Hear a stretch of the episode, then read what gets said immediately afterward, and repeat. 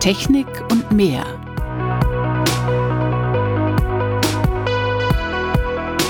Faszination Meerestechnik.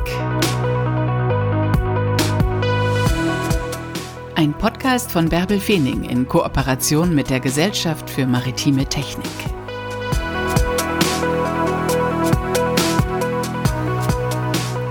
Moin und herzlich willkommen zu dieser Podcast-Folge.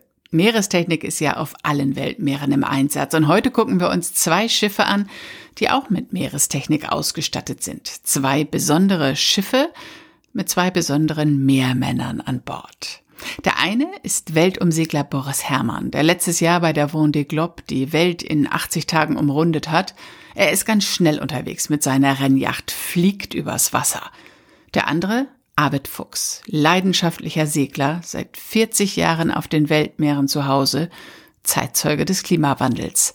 Er segelt oder tuckert ganz gemütlich mit seinem 90 Jahre alten Haikutter Dagmar Owen über die Ozeane. Doch beide haben eines gemeinsam. Sie sind in Gegenden unterwegs, in denen nicht viele Schiffe fahren. Und sie wollen dort Daten sammeln, die für die Wissenschaft so wichtig sind, damit wir endlich mehr über die Meere erfahren. Der Klimawandel lässt beide nicht los. Bei Boris Herrmann heißt das A Race We Must Win, bei Arvid Fuchs Ocean Change. Ich habe mit Arvid Fuchs zusammen einen Podcast und dort hatten wir jetzt eine gemeinsame Folge mit Boris Herrmann. Da haben wir über vieles gesprochen, über die Geschichte dieser beiden Meermänner, über ihre Ziele, ihre Pläne und natürlich habe ich sie auch nach der Technik gefragt, die sie an Bord haben, um die Daten zu erheben und welchen Belastungen sie denn ausgesetzt ist. Und dabei ging es mir nicht nur um das aggressive Salzwasser, nicht um den steigenden Wasserdruck und auch nicht um die permanente Wellenbewegung. Zumindest an Bord der Rennjacht von Boris Herrmann ist die Meerestechnik noch einer ganz anderen Belastung ausgesetzt, aber das erzählen die beiden am besten selbst. Moin Boris, moin Arvid. Zwei Meermänner, zwei Meerliebhaber, zwei Menschen, die ganz unterschiedlich auf den Meeren unterwegs sind. Dass wir erfahren, was sich da verändert, das haben wir ja auch, wir alle, euch beiden zu verdanken, weil ihr eure Schiffe mit Meerestechnik ausstatten lasst und weil ihr dort oben an Stellen, wo nur wenige Schiffe unterwegs sind, Daten erhebt und damit die Wissenschaft total unterstützt. Was hat das für euch für eine Bedeutung, dass ihr Ship of Opportunity seid?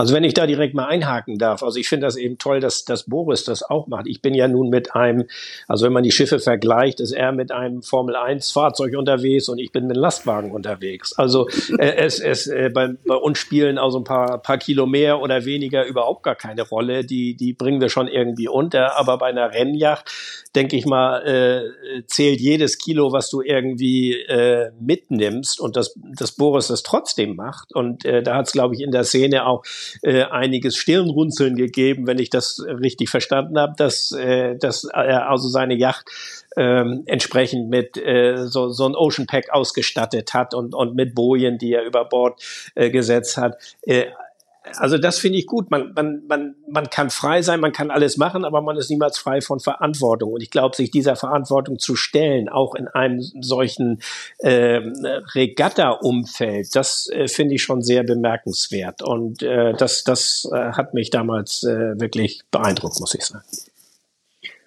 Ja, man sucht ja auch irgendwie möglichst nach Sinnhaftigkeit. Und äh, es war für mich eine, gar keine Frage jetzt diese Abwägung mit dem Gewicht äh, und ähm, die, das Gewicht ist ein Problem. Das andere Problem ist die Energieversorgung des Labors, dieses Ocean Packs, äh, über den langen Zeitraum einer Regatta um die Welt, des Vendée Globe, ist das fast noch problematischer als das eigentliche Gewicht dieser Kiste. Aber ja, es stiftet natürlich Sinn für mich persönlich, für uns, für unser Projekt gibt dem Boot unserem Rennboot auch ähm, ja, den Zusatznutzen einer Forschungs, äh, dieser Forschungsaspekte. Naja, und was hinzukommt, ist eben ähm, gerade durch dein, deine Teilnahme an, an, an der Vendée und äh, so hast du natürlich eine riesen Öffentlichkeit dahinter.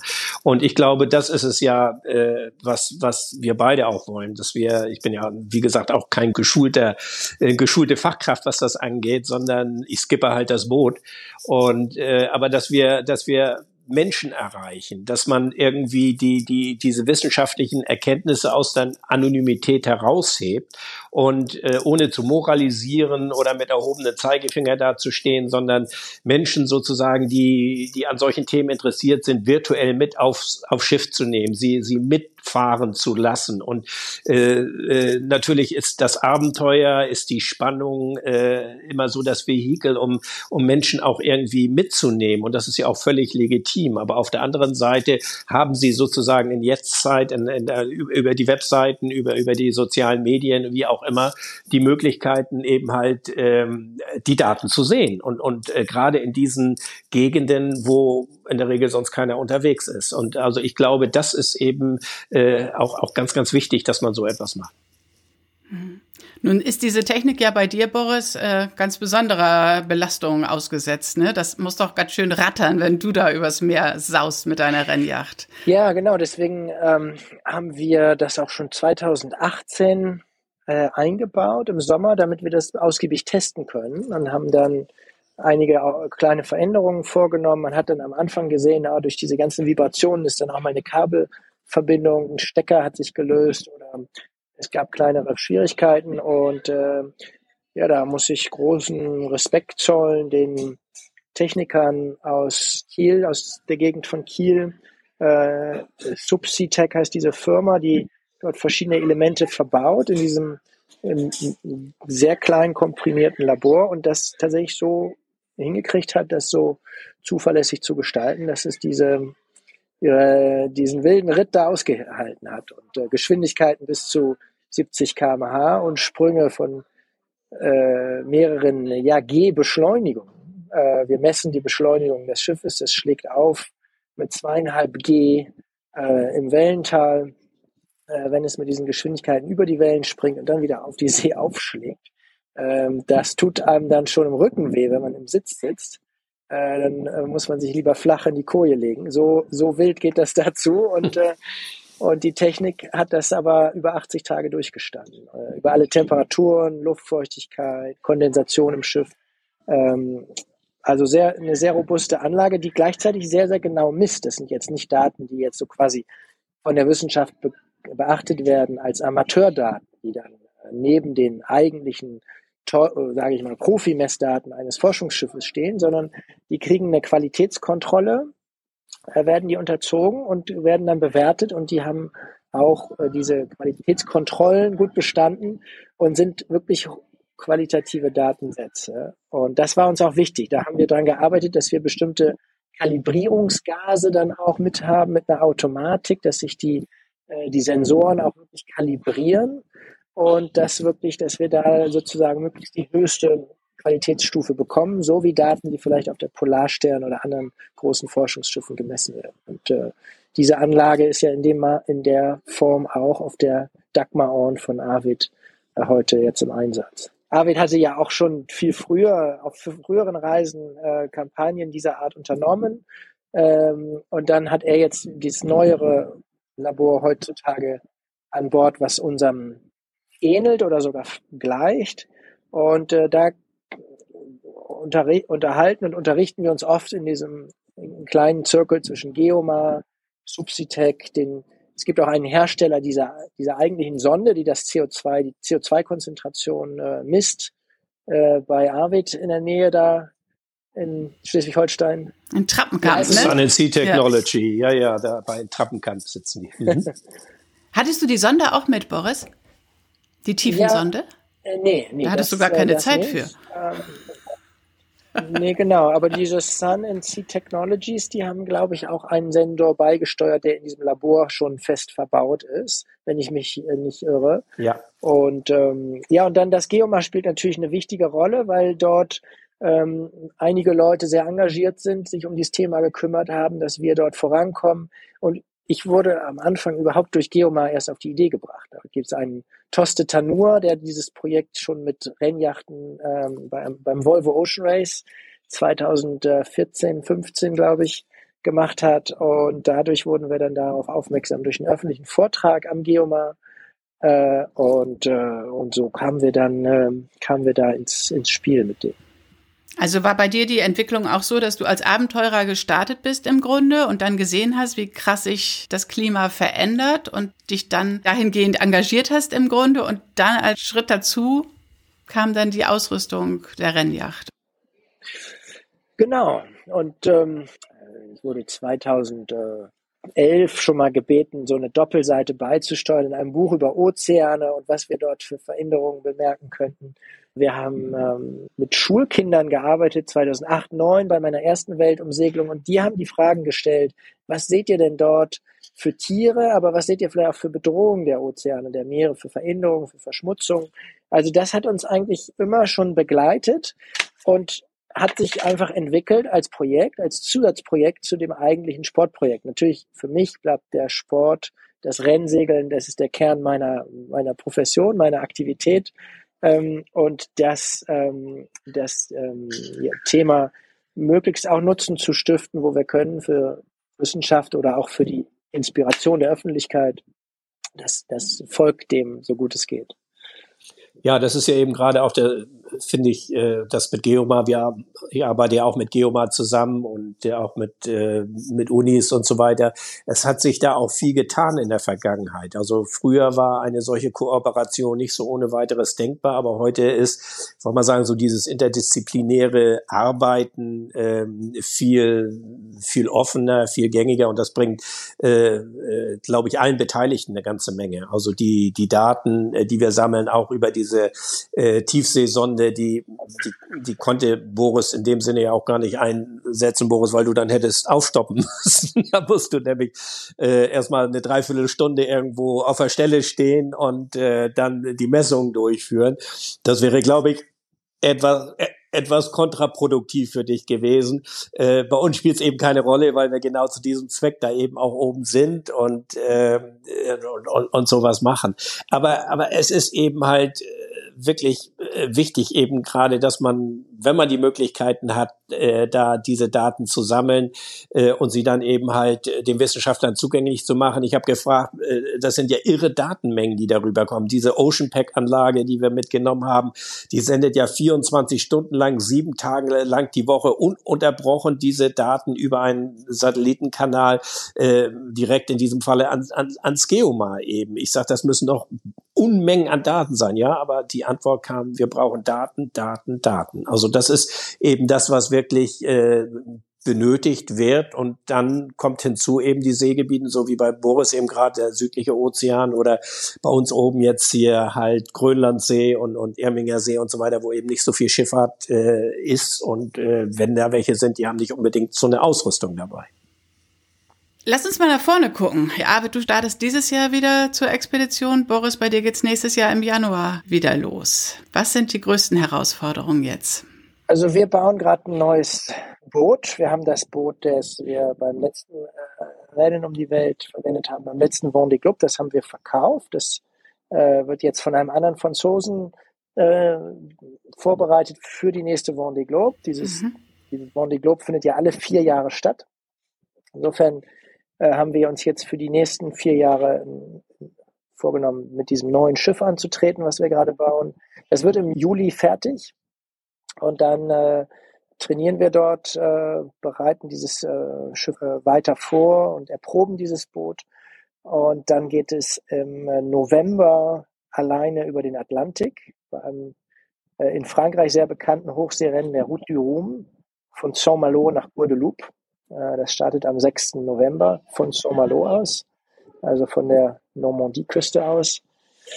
Und äh, dann äh, werden wir von Guadeloupe nach Alicante segeln, nach Spanien, das Schiff dort wieder frisch machen und dann am 15. Januar 23 von Alicante zur Weltumsegelung aufbrechen, dem Ocean Race, was früher Volvo Ocean Race hieß, was auch schon mal 2002 in Deutschland geendet hat, äh, damals siegreich für das deutsche Team Ilbruck.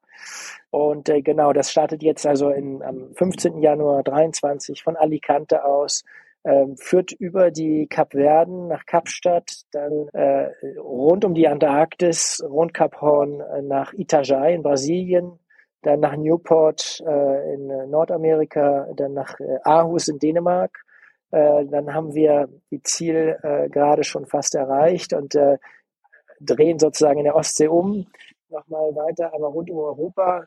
Und äh, diese Route dann führt uns dann auch durch die Kieler Förde. Wir werden eine Wendemarke in der Kieler Förde haben. Flyby wird das genannt in Kiel, äh, um sozusagen der Teilnahme der deutschen Segler dann und der deutschen Segelfans dann auch Genüge zu tragen. Flyby in Kiel, dann geht es nach Den Haag und dann in das äh, Ende in Genua. Äh, und da werden wir dann im äh, Juni 23, äh, Juni, Juli dort dann ankommen. Und dann haben wir äh, wieder ein Transatlantikrennen zu zweit, Ende des Jahres, November 23, äh, mit äh, April, Mai, Juni 24 segeln wir zwei Einhand-Transatlantikrennen nach New York, Frankreich, New York und New York zurück als quasi finale Vorbereitung, Training und Qualifikation fürs One Globe, was dann am, äh, ich glaube, am 3. November äh, 24 startet, 2024 und im Januar 2025 normalerweise dann endet. Und äh, ja, das ist unser Plan für die, für die nächsten vier Jahre. Und ist auch die neue Rennjacht wieder ausgestattet mit dem Ocean Pack? Genau, jetzt haben wir ja den Vorteil, dieses Schiff von A bis Z zu konzipieren. Wir wissen schon, wo die Schläuche und Rohre dafür verlaufen sollen, wo dieses Ding eingebaut äh, werden sein soll, sodass es gut zugänglich ist, dass es vom Gewichts, von der Gewichtsverteilung gut passt, dass die, äh, dass die Wasserzu- und Endleitung möglichst kurz ist, damit wir da möglichst wenig Pumpkraft brauchen, aber auch möglichst wenig Gewicht für Schläuche einsetzen. Ähm, das ist also alles schon sehr akribisch geplant. Und ähm, da wird tatsächlich auch die gleiche Maschine eingebaut, das gleiche Labor, was wir auf dem alten Schiff haben. Das haben wir dort ausgebaut, behalten, nach Kiel geschickt. Die Leute von Subsitech haben das gewartet, äh, eingewintert quasi, dass das alles konserviert wird und diese Messgeräte nicht irgendwie Schaden nehmen in dieser Wartezeit. Und dann wird es wieder in Stand gesetzt, äh, in Gang gesetzt in dem neuen Schiff. Super. Und Arvid, bei dir geht schon bald wieder los. Ja, wir sind äh, im April sind wir wieder in Island. Das Schiff liegt jetzt ja in, in Reykjavik und überwintert da und äh, wir machen dann also in Reykjavik eine Werfzeit und bringen äh, eben halt auch Ausrüstungsgüter rüber. Deshalb äh, geht auch so ein Auto mit äh, äh, mit der Fähre von von Dänemark rüber nach Island. Da gibt's ja Gott sei Dank eine Fähre und insofern äh, wird das Schiff dann also so im April Mai äh, wieder äh, soweit nach der letzten Tour, nach der Überwinterung wieder hübsch gemacht. Und äh, dann äh, äh, geht's so ab Mitte Juni wirklich in Fahrt. Vorher macht keinen Sinn, weil wir ja äh, von Island aus nach Norden Richtung Jan Mayen und dann nach Nordwesten weiter fahren wollen. Und da gibt es natürlich noch Eis. Äh, äh, aber es ist so ein bisschen jetzt so Kaffeesatzleserei zu sagen, also wir fahren genau diesen Kurs oder dorthin, weil das Eis ist äh, dasjenige, was die Vorgaben macht. Und wir kriegen eben auch eine sehr gute Eisberatung. Ähm, und, und im zurückliegenden Jahr hätten wir äh, an der Ostküste Grönlands, das ist etwas, was ich mir vor Jahren niemals hätte vorstellen können, bis auf 80 Grad Nord hochfahren können. Ähm, aber das wird wahrscheinlich dieses Jahr wieder anders sein. Also das variiert natürlich von Jahr zu Jahr und äh, insofern starten wir also erst wirklich zu der zu der Expedition Mitte Juni und fahren dann Jan Mayen und dann weiter, ähm, äh, soweit wir kommen, nach Nordwesten Grönlands und dann die Küste runter und durch die Fjorde und Sunde und dann wiederum über über Island zurück, so dass wir Ende September, dann findet in Hamburg der Extremwetterkongress statt und das ist am 29. September und anlässlich dieses Kongresses wollen wir dann einlaufen und äh, ja ja und wer weiß dann eben gerade auch äh, Daten und Erkenntnisse die äh, dann gesammelt worden sind dann auf diesem Extremwetterkongress eben gerade auch für die Öffentlichkeit äh, publizieren sammelt ihr beide mal schön Daten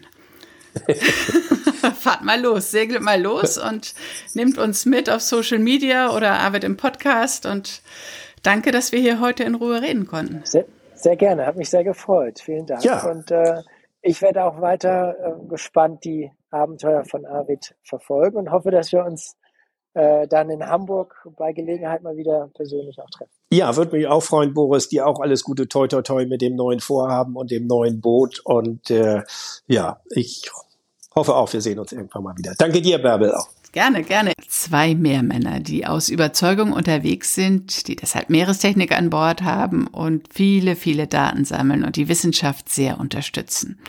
und zwei Meermänner, die was zu sagen haben und die auch eine Geschichte miteinander haben. Und davon erzählen sie im Podcast Expedition Ocean Change mit Arvid Fuchs. Also da gibt's noch eine gute halbe Stunde, viel Information und auch viel Unterhaltung.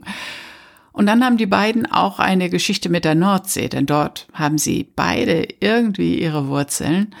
Arvid Fuchs blickte früher auf Sylt bei seiner Oma aufs Meer hinaus und hat gedacht, da will ich hin. Und Boris Herrmann, der ist mit seinem Vater immer vor Budjading segeln gewesen, hat sich im Wattenmeer trocken fallen lassen.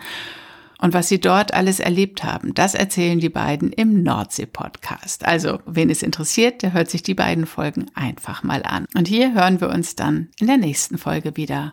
Danke für eine gute Bewertung bei Apple Podcasts oder Spotify und bis bald.